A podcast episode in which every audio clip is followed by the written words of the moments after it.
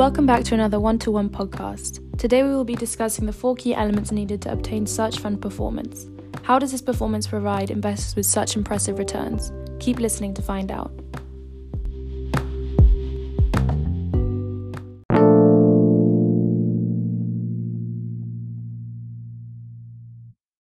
What are the four pillars? Firstly, we look at the searcher.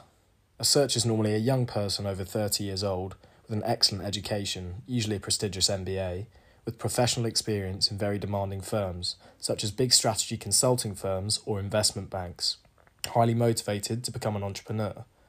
They usually no longer want to work as an employee. They're at the peak of their professional life, full of energy, and know that they'll be successful in whatever they undertake.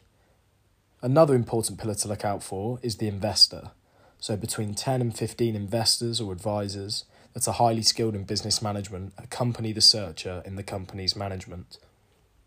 And how do these investors benefit the searcher?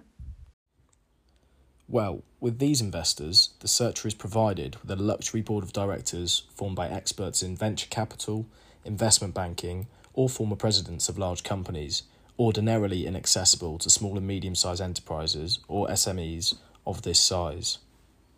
What is another important pillar to consider?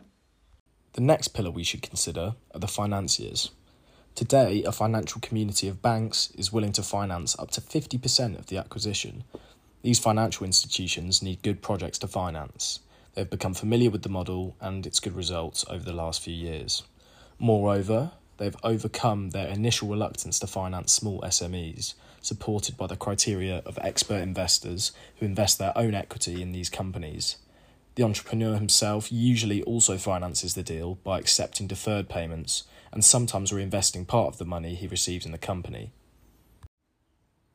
Finally, the last pillar is the target company.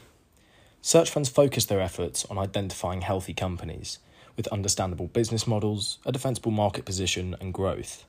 They tend to avoid companies with a high concentration of clients.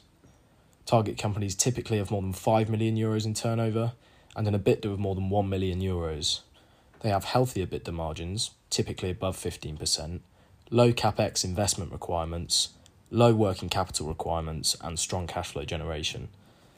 Historically, the average company acquired by search funds has had sales of 8 million, EBITDA of 2.4 million, and acquired an average price 5.6 times EBITDA.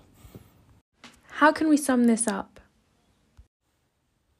We're in a virtuous ecosystem with more and more searchers, target companies, investors, and financiers.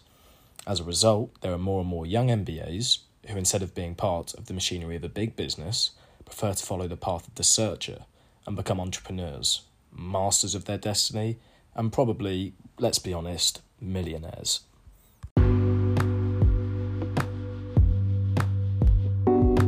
Thank you so much for listening. We hope this has helped you and that you can now develop your understanding of search funds further. We look forward to seeing you in the next episode.